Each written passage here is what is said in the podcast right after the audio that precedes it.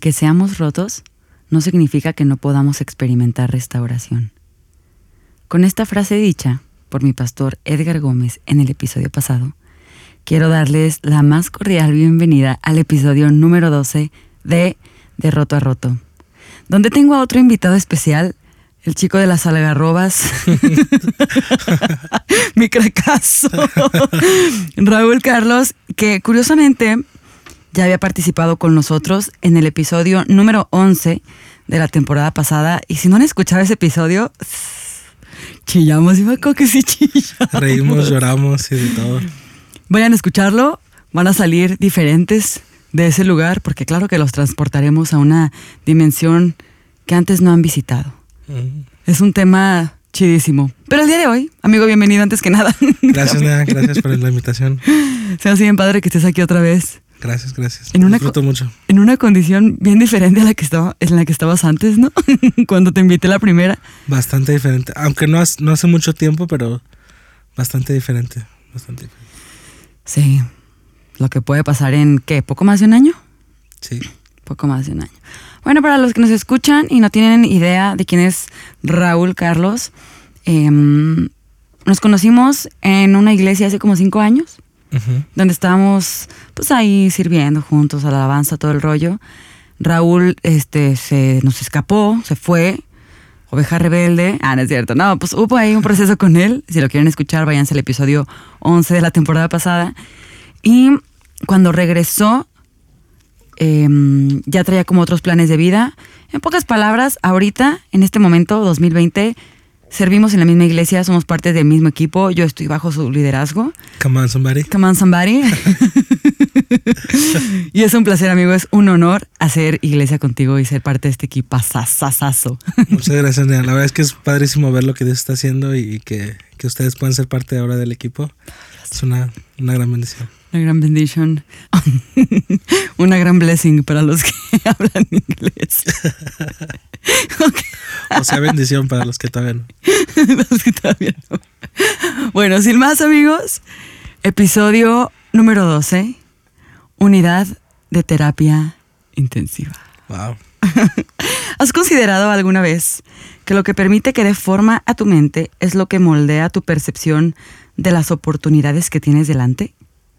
Por eso, cuando estás lleno de temor, cada futuro posible parece aterrador. Cuando llevas dentro de tu alma heridas y quebrantamiento, cada futuro potencial está cargado de decepción y traición. Tu mentalidad moldea el modo en que ves la realidad, pero más importante, el modo en que ves el futuro. Todo este parrafote lo saqué de un libro de Erwin McManus, mi segundo pastor, con todo respeto. que wow, me hace completamente sentido la parte donde dice que mientras lleves dentro de tu alma heridas y quebrantamiento no sanados, quiero ser clara en esto, no sanados, cada futuro potencial está cargado de decepción y traición. Es decir, vienes acarreando contigo temor y dudas y miedo, eso, mucho miedo de lo que puede pasar, que te vuelvan a lastimar por lo que quizás antes te lastimaron, etc. Y justo hoy, 2020, febrero 2020, nomás puedo decir, qué tiempo para estar vivos qué, grandes enseñanzas nos están brindando todos los movimientos sociales que se están viendo. Quiero decir principalmente en México. Yo quiero resaltar mucho lo que estamos haciendo ahorita como país. Em, creo que esta semana específicamente ha sido una semana difícil. Eh, porque de repente, desde que hubo el caso de esta niña, esta chiquita Fátima, se lanzó como toda una ola de como de, no sé, como que desesperación, frustración y como de, como que, no sé si pánico, pero coraje en la sociedad. Sí. Como de qué está pasando, qué estamos haciendo, a qué grado ha llegado la, violencia. Y todo, todo este panorama, por muy complejo que es, por muy triste, por muy em, difícil, porque sí es difícil, aún todo esto creo que nos abre nuevos caminos creo que nos abre una nueva posibilidad para hacer las cosas de una forma como antes no las hemos hecho. Mm. Y creo realmente que estamos viviendo, a pesar de esto, quiero ser muy clara, a pesar de la maldad, el daño, el odio, la violencia, a pesar de eso, creo que como humanidad estamos viviendo uno de los momentos más gratificantes y uno de los momentos que pueden significar más en toda la historia. O sea, me atrevo a decirlo. Em, porque a pesar de todo lo que estamos rodeados, ¿no? Violencia, injusticia, también veo que hay más diálogo y más apertura a temas de los cuales antes no hablábamos. Antes lo que se nos decía sí era sí y lo que era no era no. Ahora veo cada vez más em, personas cuestionándose las cosas, personas diciendo, hey, ¿por qué toda la vida hemos hecho esto, esto así? Esto en realidad no es lo correcto, esto en realidad debería ser diferente. Y uno pensaría, ¿no? Que esto solo es como en nuevas generaciones, que las nuevas generaciones vienen con otro chip. Pero no es cierto. O sea, sí, pero también eh, puedo ver en generaciones anteriores a la nuestra, es decir, hablemos papás, abuelos, bisabuelos, puedo ver en ellos, en gente mayor, cercana a mí, que también están reflexionando, están diciendo, hey, ¿por qué durante tantos años pasó esto? Temas que eran súper tabú, ahora es como, ya no. Sí. Ya es como, ya podemos hablar, ya podemos dialogar y podemos ser parte, o sea, yo creo que estamos siendo parte de una revolución. A lo mejor no como en años anteriores, porque en el ecosistema social todo va cambiando, todo va moviéndose, las formas de hacer guerra ya no son, no son siempre iguales, al menos en una forma civil. Pero sí creo que estamos siendo parte de algo muy importante y creo totalmente, como ya lo he expresado antes en este podcast, que la iglesia no se puede quedar fuera de estos movimientos. La iglesia no es un agente externo o ajeno a todo lo que pasa. O sea, la iglesia no es el edificio blanco iluminado que está apartado de eso, al contrario.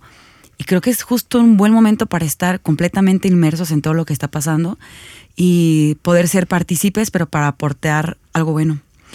Realmente, em, sin duda también creo que como comunidad de fe específicamente, la iglesia ha pasado por diferentes procesos que también nos han llevado a un cambio, procesos que nos han llevado a aceptar más a las personas tal y como son y como menos juicio y más amor. Y me encanta ser parte de eso. Sé que aún hay muchísimo trabajo por hacer, aún hay demasiado que querer cambiar en nuestra mente y justo de, de esto quiero que, hablemos en este, en este episodio, que podamos ser una iglesia involucrada con su contexto social y comprometidos, no solo con el deber ser, con el deber ser, perdón, pero con el ser per se. Hmm. Hablemos con el humano, o sea, hablemos, me refiero, involucrados con el humano específicamente. Porque durante años nos hemos dedicado a juzgar y señalar, ¿sí o no? Sí. ¿Qué opinas? O sea, hemos sido parte de, de juicio, de exclusión, de hacer menos a la gente, de te vas a la banca porque tú no, tú no sirves para servir, tú no sirves para ser parte de esto. Pero de verdad creo que cada vez más la iglesia se está convirtiendo no tanto en un hogar, pero en un hospital, en esta unidad de terapia intensiva que lleva por título este episodio. Creo que definitivamente la época donde estamos viviendo es en cierta forma privilegiada, porque el mundo está muy globalizado hoy en día, entonces las redes sociales nos han permitido conectarnos con personas de todos lados. Y algo importante es que nuestra voz puede ser escuchada, cosa que antes no sucedía, ¿no? O sea, para que tu voz fuera escuchada era muy difícil. Entonces, eso es, eso es bueno, pero también al, mismo tiempo es malo porque nos ha dado una impunidad para que cualquier persona pueda escribir lo que quiera y nadie, y, y no sucede nada, ¿no? Pero también hay personas con muy buenas ideas, con muy buenas intenciones que están trayendo iniciativas para que podamos ver un mundo diferente, ¿no? Entonces, creo que como iglesia tenemos la responsabilidad de ser una voz eh, que lejos de traer crítica, lejos de traer juicio, pueda traer un ambiente y una atmósfera donde podamos ser personas diferentes. Y así como mencionabas este caso de Fátima, donde podamos traer soluciones, podemos traer sanidad, sé, que es horrible, suena, horrible una solución ante eso porque es un caso tremendo donde, donde no hay palabras que puedan curar ese dolor del alma, ¿no? En este caso de Fátima. Pero creo que podemos convertirnos como iglesia en agentes de sanidad, agentes de que puedan dar una palabra de aliento, que puedan amar y, no criticar, no, no juzgar. Totalmente, como dices, y ahorita que estabas diciendo como de poder cambiar la atmósfera, creo que esa es nuestra responsabilidad como ciudadanos mexicanos cambiar la atmósfera de este país y no nada más cuando en la iglesia cantamos, la atmósfera cambia. No, no, no, o sea, como ser intencionales en nuestra forma de vivir. Creo que realmente debemos aspirar a ser doctores, enfermeros, personas que conocen tan bien las heridas que están capacitadas para tratarlas. Así como cuando llegas a un médico y, no sé, te hacen una cirugía, cirugías tan delicadas como una cirugía de corazón, una cirugía de, no sé, en el cerebro, cráneo. O sea, estar, estar tan capacitados como iglesia para tratar eso que con pincitas hay cirugías que duran 10 horas, 12 horas. Imagínate el cansancio, la fatiga, o sea, que neta tus manos tienen que ser, estar tan bien adiestradas para poder saber dónde mover qué, dónde cerrar, cuándo, hasta dónde. Y mm, así me imagino yo a la iglesia. Me imagino a la iglesia, disculpen ese ruido. Me imagino a la iglesia como, no sé si has pasado por una cirugía antes o no. Sí. Sí. ¿De qué? Me, me fracturé el pie. Ah, me- claro. me, operaron como en el podcast. como en el podcast. Yo también he pasado por dos cirugías, este, las dos en el abdomen, y mm, es como muy interesante cómo entras tú a un, a un quirófano, una sala de quirófano, entras y lo curioso es que no nada más está un médico, está el médico, está el anestesiólogo, está, desconozco todos los nombres pues, pero hay como un asistente o varios asistentes, y es como todo un equipo el que está ahí eh, haciendo que tú puedas estar sano. O sea, no es una, no es uno a uno, son como cinco a uno, diez a uno. Yo no sé, depende de la complejidad de la cirugía. Pero entonces estás ahí y en mi experiencia estando en, en una, en un quirófano ha sido como tranquila, no pasa nada. Voy a ponerte esta inyección, es para esto y esto. Vas a sentir quizás esto y te voy a empezar a contar no sé qué. Te vas a empezar a quedar dormida, no te va a doler yo aquí voy a estar, o sea, no manches, esas cosas, padrísimo, ¿no?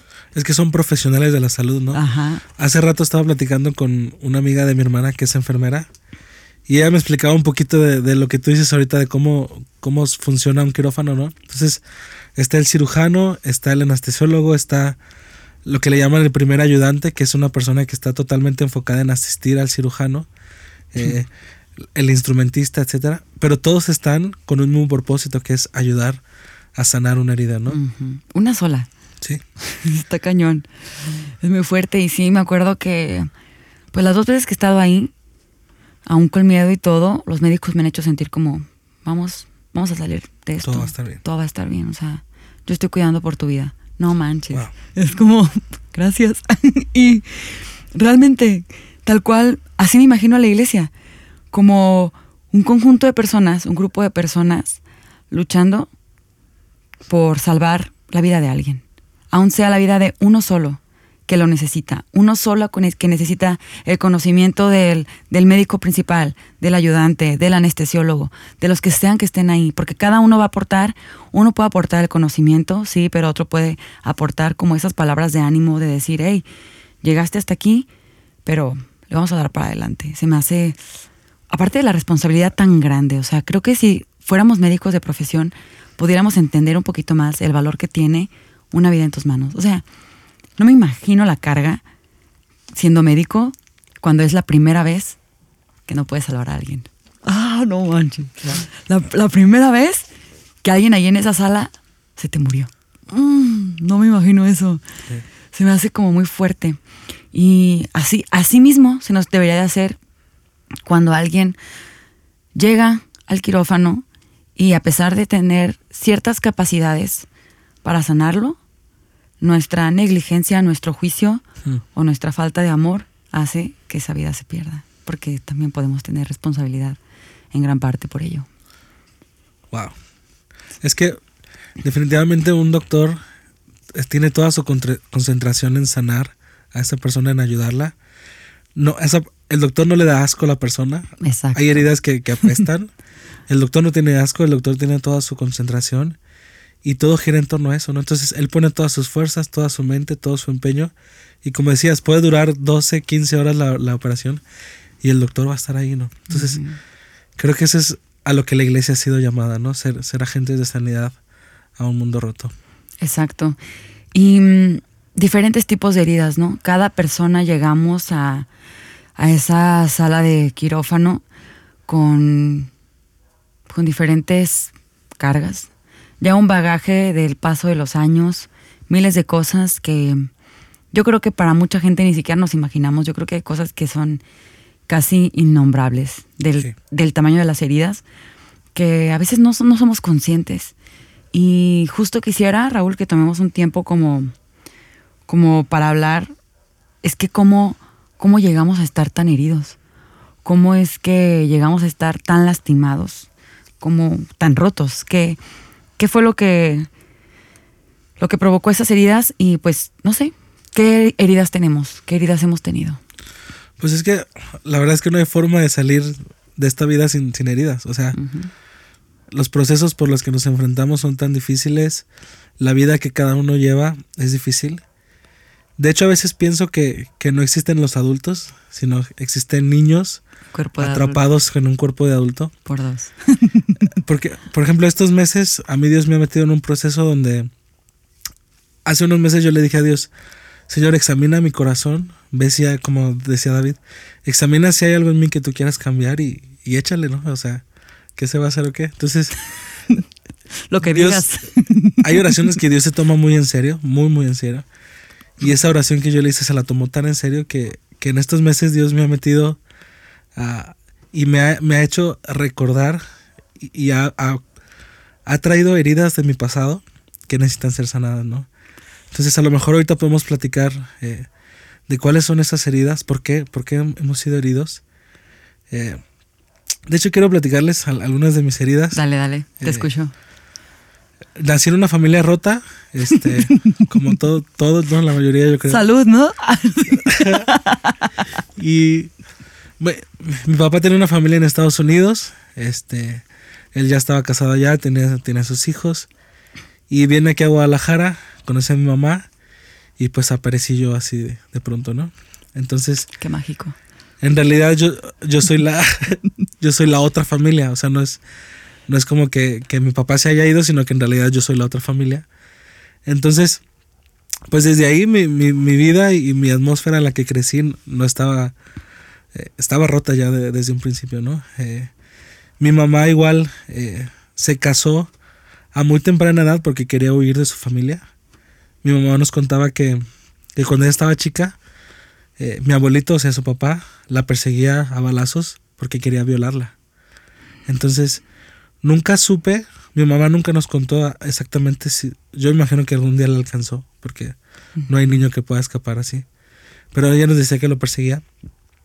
Y entonces mi mamá estaba muy herida. Entonces, como a los 18 años o menos, conoce a un chavo y dice, pues, si casarse significa que me va a sacar de mi casa, pues yo me voy. Entonces, desde ahí mi mamá, o sea, la herida de mi mamá se fue arrastrando porque ella se casó para huir de una herida que mi papá le hizo, digo que mi abuelito le hizo, ¿no? Entonces, crecí en una familia así y la situación económica era muy, muy mal. Hubo, hubo días donde literalmente no sabíamos dónde íbamos a, dormir. Eh, y eso creó heridas en, mi vida. Eh, de hecho, a, los 12 años, este, hubo un día donde literalmente dijimos, ¿qué vamos a hacer? O sea, íbamos a dormir en la calle, no sabemos dónde íbamos a ir. Y me acuerdo que fuimos a pedirle ayuda a mi abuelita y a mi tío y no quisieron ayudarnos. Y ellos, tenían dinero, ¿no? Entonces, es, esa herida quedó en mi corazón con 12 años y, y la vine a arrastrar hasta apenas eh, en septiembre del, del año pasado. Falleció ese tío y a mí me tocó estar cuando él estaba agonizando. Estaba yo en mi cuarto y, empecé a escuchar ruidos. Él estaba en el cuarto de al lado. Y eran como las 5 de la mañana. Entonces me desperté, fui a ver qué estaba pasando y él estaba tirado en el piso, agonizando. Y, y la verdad es que salió un Raúl que yo no conocía. Me asusté tanto de, mí mismo porque obviamente lo ayudé y todo, llamé a la ambulancia, pero salió una herida que yo no sabía que tenía. Cuando, cuando él estaba agonizando, lo primero que yo pensé fue, ahora tú necesitas mi ayuda y tú no me ayudaste cuando yo no tenía dónde dormir. Entonces, cuando pensé eso, o sea, eso lo dije dentro de mi corazón y, me asusté tanto y dije, Raúl, ¿en serio? ¿En serio ese es quién eres? O sea, ¿en, en serio ese es? Entonces, hay heridas que tenemos tan arraigadas en nuestro corazón que no salen hasta años después, pero que tienen que ser sanadas, ¿no? Obviamente lo, lo ayudé, llamamos a la ambulancia y todo, falleció. Eh, pero esa es una herida que yo tenía que sanar, que desde los 12 años, ahorita tengo 27, esa herida no había sanado y ese rencor estaba ahí, ¿no? Entonces, otra de mis heridas que, hoy me voy a animar a contárselas, eh, esto que me sucedió cuando tenía 11 años, no se lo he contado a nadie, de hecho ni, eh, ni mis hermanas lo saben, mi mamá falleció en el 2015 y también falleció sin saberlo. En la iglesia donde yo estaba, bueno, no sé si puedo llamar la iglesia, en, eh, Qué fuerte, eso sí es más fuerte. El primo, el primo del, del, líder de alabanza abusó sexualmente de mí cuando tenía 11 años. Y esa es una herida que se queda y que te marca, ¿no? Y hay muchas formas en las que, en las que he sido afectado por esa herida, que hasta apenas la estoy contando ahorita aquí a nivel, nivel nacional. y una de, las, una de las secuelas de esa herida, hay muchas que me dejó, pero ese abuso, haz cuenta que este, este chavo, tú sabes que a los 11 años uno no conoce, no conoce nada de la vida, ¿no? y, y, uno procesa la vida diferente. Entonces este chavo empezó a ser mi amigo y él me decía, es que somos amigos. Entonces abusa de mí y, y un día me regaló un cuadro este, de los Lakers, a mí me gustaban los Lakers. Y atrás del cuadro él escribió una nota y y al final decía para mi amigo Raúl.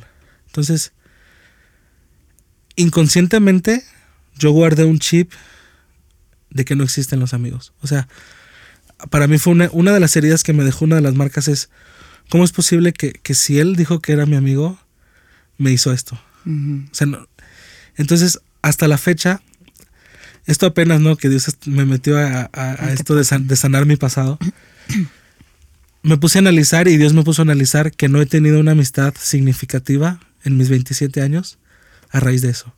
O sea, ahorita me cuesta muchísimo trabajo, por ejemplo, confiar en las personas. ¿Confías en nosotros? Pues más o menos, ¿eh? Me están asustando. o sea, y eso es algo inconsciente. O sea, hay, hay, heridas que quedan en nuestro subconsciente. Que nuestro cerebro es una belleza porque tiene la capacidad de bloquear. De hecho, si tú piensas, no nos acordamos de muchas cosas de nuestra niñez. pero es protección. Son, son esporádicas las cosas que nos acordamos, pero eh, nuestro cerebro tiene la capacidad de bloquear heridas. Entonces Dios en, estos meses ha estado eh, como trayendo esa herida otra vez a mi vida y decirme, Raúl, es que no tienes amistades significativas en las que estás confiando porque te quedaste con ese chip de que no puedes confiar en nadie, ¿no? Entonces, cuando de chiquitos parece que estamos en una atmósfera donde pensamos que todas las personas son buenas, pero cuando de pronto te das cuenta las personas son malas, eso te bloquea y crea una fortaleza en nuestro corazón. Entonces, yo tengo una fortaleza en mi corazón que, que Dios creo que quiere quebrar, ¿no? Porque la herida, todas las heridas en las que atravesamos nos dejan un mensaje. Y ese mensaje puede crear una fortaleza y cautivar nuestra mente y cautivar nuestro corazón. ¿no? Tú ahorita decías que lo que pensamos tiene la capacidad de, cautivarnos o de privarnos de nuestro futuro, pues yo creo que son las heridas las que pueden privarnos de un futuro, las que pueden privarnos de, la libertad que Dios quiere darnos, o incluso de experimentar a Dios, ¿no? O sea, por ejemplo, con lo de mi papá, para mí también ha sido muy difícil ver a Dios como un padre, porque tienes la, la idea de un padre ausente, un padre que no puedes buscarlo, porque tiene otros hijos, un padre que no le interesa, un padre que nunca te ha provisto nada, un padre que ausente. Entonces, cuando llega Dios y, se presenta como un padre, es un shock en nuestra mente porque no tenemos un sano concepto de... Entonces, todas las heridas nos dejan un mensaje y, hacen una fortaleza en nuestro corazón. Chale. no quería llorar tan rápido. ah, perdón. Qué pues fuerte. es un tema fuerte. Sí, es muy fuerte. Fuerte y gracias por compartirlo. Fíjate, yo comparto un montón esto. hace mm, dos años y medio, igual, Dios me empezó a meter en un proceso así de sanidad cañón, a recordarme cosas que de la infancia, porque obviamente todo se origina en la infancia, cuando eres un ser inocente que confía en todo el mundo y que piensa que todo es bonito. En la infancia se originaron muchas cosas y cuando recién me casé, todo empezó a salir a la luz. O sea, de cuenta, cosas que yo había dejado ocultas como en un baúl, mm. salieron a la luz. Me acuerdo que pasaban noches que no podía dormir o volteaba y le decía a Orlando, hey, es que ¿por qué me estoy acordando de todo esto que no me quiero acordar? O sea, ¿por qué Dios me está, o sea, empecé a escribir un libro, esto poca gente lo sabe, pero empecé a escribir bueno, un libro. ahora lo sabe todo el mundo. Ay, bueno, los que nos escuchan. Empecé a escribir un libro en el 2016. El libro lo iba a titular, no sé si se iba a llamar así o no, pero se, se llamaba Desde el principio te amé. Mm, Y mm, era mi historia, básicamente. sí. Y mientras yo la escribía, pues yo me empezaba a recordar un montón de cosas. Me acuerdo estar en la oficina trabajando en tiempo muerto, yo escribiendo mi libro, porque no puedo perder el tiempo, obviamente, herida. Entonces, yo escribiendo mi libro, en la oficina chillando. Yo, así de neta, Dios, no, no puedo contigo. O sea, estoy aquí, quiero hacer un librito, me traes a la memoria todo esto, yo chillando, ¿no? Y así, brevemente, yo cuento algunas de mis heridas con las que Dios más trabajó. Eh, bueno, una fue que desde chiquita mm, siempre vi a mi mamá que estaba enferma. Mi mamá tenía epilepsia Mm, y eran unos ataques muy fuertes. O sea, en serio, era ver a mi mamá convulsionarse, espuma en la boca, wow. te desconocía, una fuerza así de que tú, ¿de dónde sacas tanta fuerza? Em, que se la llevaran al hospital, encargados con los vecinos nosotros, porque pues se iba mi papá y mis abuelos al hospital y pues dormíamos en otro lado, no sabíamos, no entiendes qué pasa. Sí. Al poco tiempo mis papás se divorcian, mi mamá obviamente siguió estando enferma, creo que se le complicó mucho más después. Este, y cuando, antes de que mi papá se fuera de la casa, ya, ya el ambiente de, de por sí era como muy estresante porque mi mamá estaba enferma desde chica y mi papá nunca supo. Entonces la primera vez que la, lo vi- la vimos todos que tuvieron un ataque fue como, ¿qué está pasando? O sea, yo neta cuando la vi dije, mi mamá ya se murió. Un shock, ¿no? Ajá, yo estaba bien chiquita y dije, aquí ya se murió mi mamá. Y bueno, mis papás estaban muy mal. Entonces de ahí fue como ver que mis papás no se llevaban bien. eh, en- o sea, los dos se decían cosas bien feas. O sea, era un matrimonio muy raro, obvio. Y siempre tuve miedo, o sea, desde muy chica, que me abandonaran. O sea, siempre tuve miedo que ya nunca regresaran. Me dejaban en casa de los vecinos por X cosa o encargada en casa de una amiga porque mis papás trabajan en el tianguis los fines de semana y mm, decía ya no van a volver por mí. Ya, es que ya para qué van a regresar por mí, yo les estorbo. Wow. Y una, una de las cosas que se me quedó grabada muy chiquita, cuando mi mamá se enfermaba, hubo una vez que mi abuelita, muy, muy enojada, nos dijo, es que su mamá se enferma por su culpa. Es que tú tienes la culpa de que tu mamá se ponga así. Y pues no era nuestra culpa, ¿no? Imagínate que vas creciendo con eso. Este, te deja ese mensaje. O sea, esa, tú tienes la culpa. O sea, si algo está mal, es que tú no estás bien. Esa, es, esa fue mi herida. Tú tienes la culpa de que no esté bien. Eh, tú, no, tú no vales tanto como para que regresen por ti y te van a abandonar. Y el día que mi papá sí se fue de la casa fue como, chale. wow. Los días después de que mi papá se va de la casa, cuando mi mamá se iba de la casa a trabajar, no manches. Yo salía como loca detrás de ella, corriendo, como así neta, como loca. Así, mamá, no me dejes. O sea, en serio. Tenía que ir mi abuelita por mí a abrazarme y mi hermana la más chiquita así, nea, no llore. Así, y yo de que es que ya se fue, ya me dejó. Wow. Esa fue así la herida de abandono y la herida de no ser suficiente. Y también, este, siempre luché mucho como con mi apariencia física o mi sexualidad, se puede decir. Como por el hecho de ser, me comparaban mucho con mi hermana, porque ella es morenita y es un poquito más chaparrita que yo, y yo era como gordita y mi hermana siempre fue delgada, entonces era como, había mucha comparación, porque a ella le gustaban las Barbies, las muñecas, los vestidos, los colores rosas, el mundo de ensueño, no sé qué. Y yo era de que no manches, me gusta el punk, me gusta la bicicleta, andar afuera con mis amigos. Entonces era con mucha comparación. Y un día que se me ocurrió una fiesta de que me vestí X, pantalón de mezclilla, una blusa, nada, ni siquiera está enseñando nada, los brazos está enseñando y ya. Me, antes de irme me dicen, ¿así te vas a ir? Y yo, sí, es que pareces prostituta. no te pases de lanza. Entonces, crecí muy confundida, como no sabiendo cómo me tenía que ver bien. O sea, si alguna vez se han dado cuenta que no me he visto bien, lo siento, es por... Es porque tengo una herida. Tengo una herida, me justifico. Como cosas así. Sí. X. Eh, palabras denigrantes, creo que hay ciertas palabras que si me las dicen, híjoles, me, me molestan demasiado que me digan, que alguien me señale algo como, es que estás bien alta o estás bien grandota o es que, ¿por qué no te pones esto? ¿Por qué no eres? eso, a la fecha, es como que, ah, es como, ¿qué te importa? Pero es algo con lo que Dios está trabajando conmigo, ¿no? Y al final, bueno, son heridas. Y así, estoy seguro que así, estoy segura que así como nosotros decimos esto, hay gente que crece con muchas otras cosas, ¿no? Aprendí, la verdad, gracias a Dios, aprendí a amar a mis padres, ambos, y es algo que he dicho, los dos para mí son como niños chiquitos que coincidieron en la vida, se casaron y tuvieron hijos, pero son dos niños. Sí. Mi papá creció con un papá alcohólico que lo golpeaba, mi mamá con una enfermedad que nunca entendieron bien cuál era el origen, nunca supieron entenderla. Em, complicado, la verdad complicado, pero Dios lo redime todo, créanme, Dios lo redime todo. Es que eso es gruesísimo porque, o sea, hay una herida que no sana, la podemos pasar de generación en generación.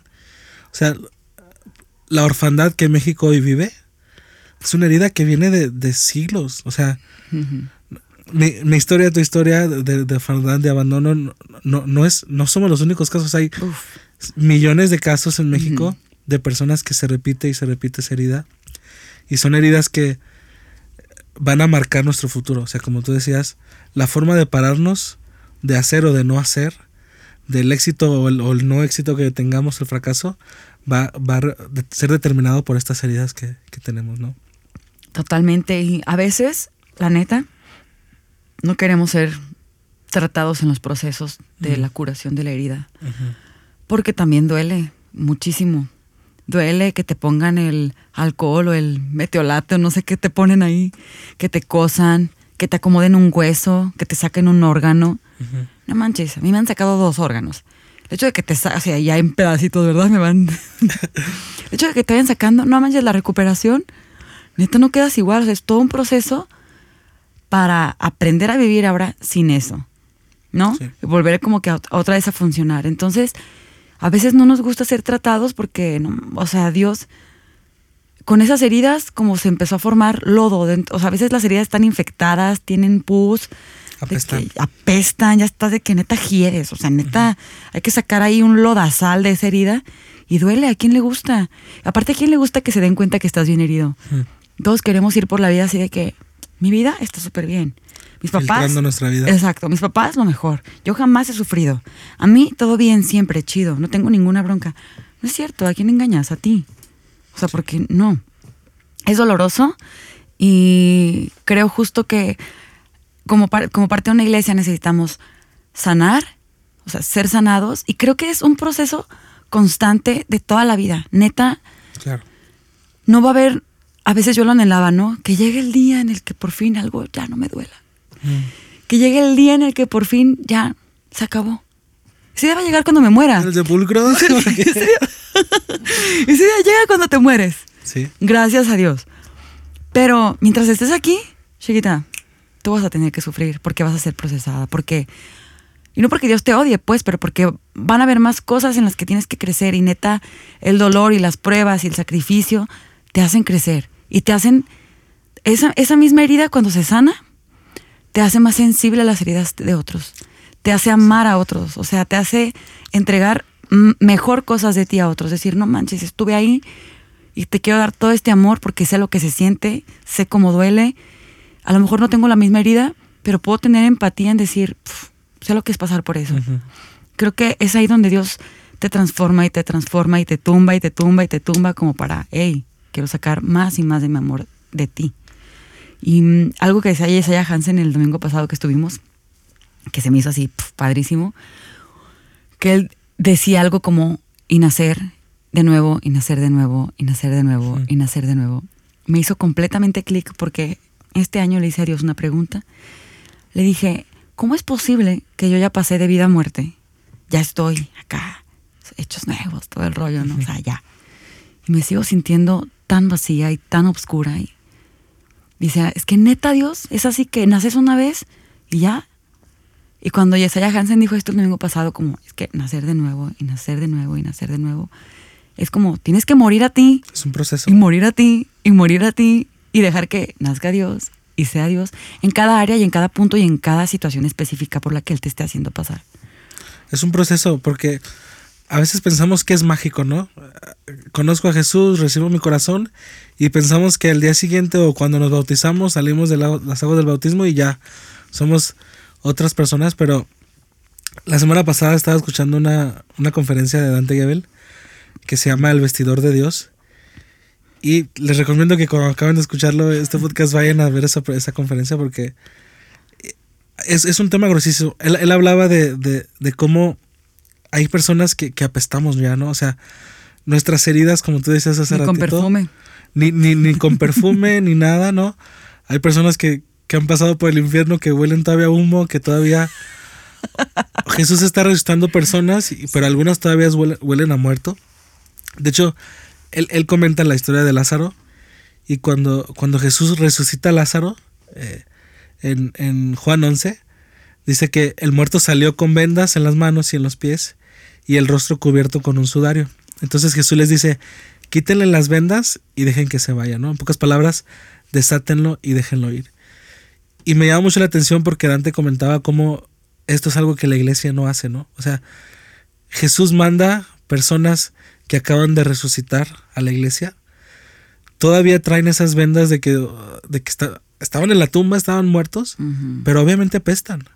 Entonces, cuando llega una persona a la iglesia con heridas, apestoso, o a lo mejor viene del hijo pródigo y todavía huele a, a chiquero o algarrobas, entonces nuestra reacción, muchas veces la iglesia o la religión, eh, en, vez de, en vez de quitarle las vendas y dejarlos ir, lo que ha hecho es juzgarlo, ¿no? Entonces, seguido lejos de ser un hospital, lejos de ser el hospital del alma, nos hemos convertido en críticos de la vida, críticos de las heridas.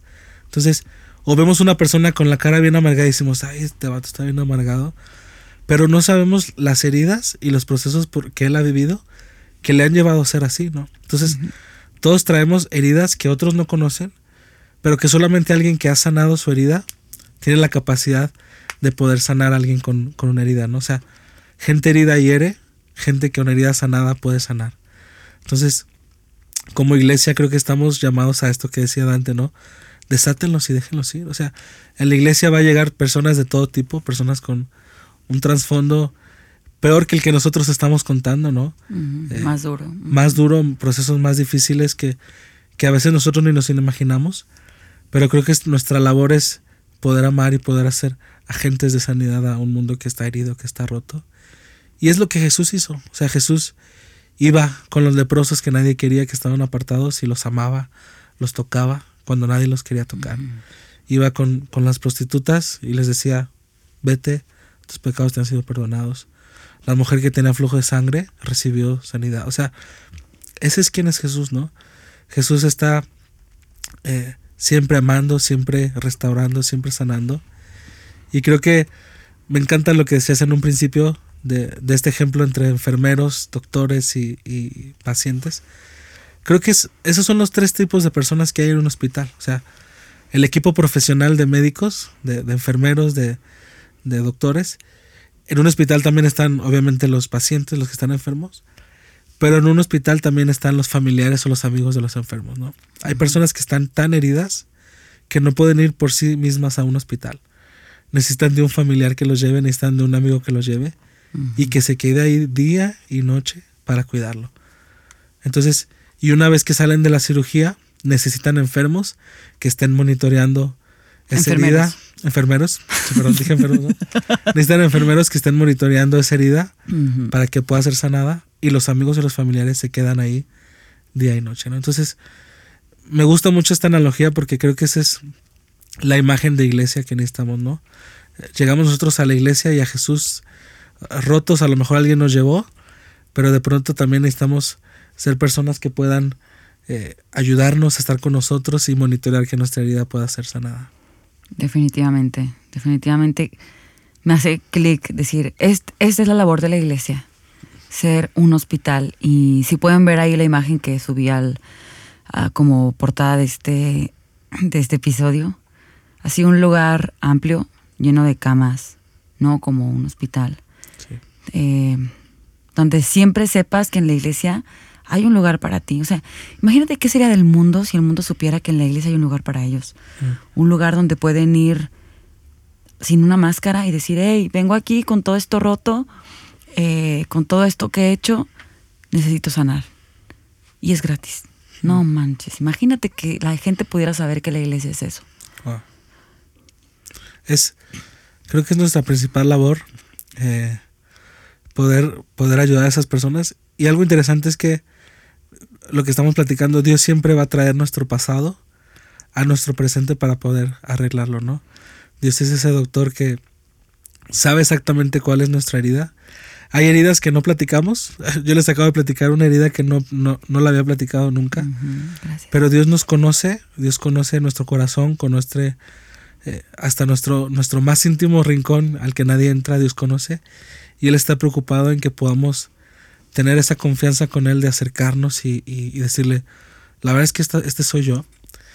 Y, no necesitamos acercarnos con máscaras, necesitamos, Dios no quiere personas perfectas, Dios quiere personas auténticas. Entonces, ser auténtico con Dios y decirle, mira, traigo esta herida, la traigo arrastrando desde los 11 años, desde los 8 años, y necesito sanidad en mi corazón, necesito sanidad en mi alma. Y creo que como comunidad, como iglesia, como amigos, podemos ser personas que no juzgan, que no critican, que no son hipócritas. Siempre Jesús atacó mucho a los fariseos, que eran líderes religiosos, y Jesús les decía, no sean hipócritas, o sea, quieren colar el mosquito pero se comen el camello, o sea, no, sean hipócritas. De hecho, aquí tengo un texto donde, donde Jesús los empieza a atacar y, les dice, se, han olvidado de, la misericordia, se han olvidado del, amor, se, han olvidado de...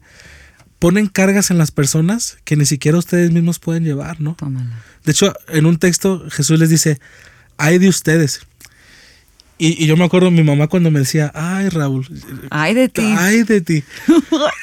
me daba un miedo que no sabía qué significaba ese ay. Y no quiero saber qué significa ese ay de Jesús. O sea, ay de ustedes, maestros de la ley y fariseos hipócritas.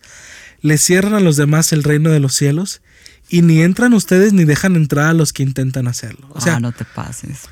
Hay, hay de aquella persona en la iglesia que ni deja entrar a una persona herida, ni, sana sus heridas. O sea, dice, ni entran ustedes al reino, ni, dejan entrar a los otros, ¿no? Y, luego dice, hay de ustedes maestros de la ley y fariseos hipócritas, recorren tierra y mar para ganar un solo adepto. Y cuando lo han logrado, lo hacen dos veces más merecedor del infierno que ustedes. O sea, seguido la religión se ha enfocado en, no, pues quiero más adeptos, quiero 200 personas, quiero 500 personas, quiero 1000 personas en mi iglesia. Pero realmente estamos haciendo un trabajo de iglesia, ¿no? Dice, cuando lo logran, dice Jesús, los hacen dos veces más merecedor del infierno que ustedes, ¿no? Entonces, necesitamos reenfocar nuestra, nuestra mente respecto a, a cuál es la iglesia que Jesús siempre ha deseado, eh, que ser la esperanza del mundo, ¿no? Ser el hospital del alma, donde las 24 horas del día, los 7 días de la semana, podamos, puedan llegar personas heridas y podamos ayudarlos, podamos, o a lo mejor si nosotros no podemos ayudarlos, canalizarlos con alguien profesional, en el equipo profesional médico que pueda tener la capacidad de ayudarlos y de estar monitoreando su herida para poder sanar y que, y que una vez sanado, esa persona pueda convertirse también en un agente de cambio, ¿no? Porque es un proceso donde somos sanados, entonces podemos ayudar a alguien. Ese alguien es sanado, entonces puede ayudar a alguien, ¿no? Entonces, Creo que eso es lo que siempre estuvo en el corazón de Jesús, ser, el hospital del alma, donde podamos ser restaurados y todos estamos rotos, todos estamos heridos, todos estamos sangrados, algunos con heridas más fuertes que otros, pero todos necesitamos al, al doctor Jesús que pueda, que pueda sanarnos, que pueda limpiarnos, que pueda curarnos y que pueda darnos un, futuro. Y a raíz de eso poder pararnos ante una vida diferente y poder tomar decisiones diferentes, poder vivir diferente y poder amar diferente también.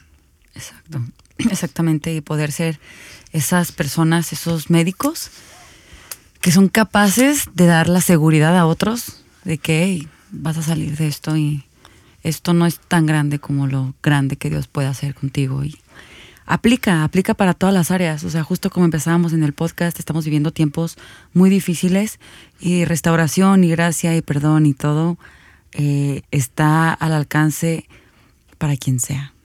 Seas quien seas, hagas lo que hagas, por fuerte que suene, por decir, no manches, pero a él que hizo esa brutalidad, a él, que a él Hace, hace está a unos- su alcance si él quiere tomarlo.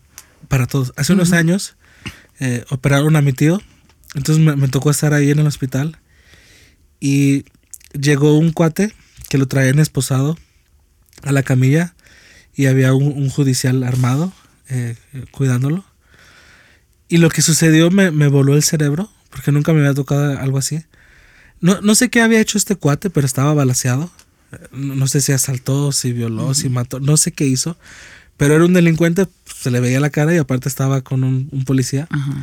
Y una enfermera se le acerca de- dentro de todos los que estaban ahí, el equipo médico, y le dice, nunca te vamos a negar la ayuda médica, vas a estar bien.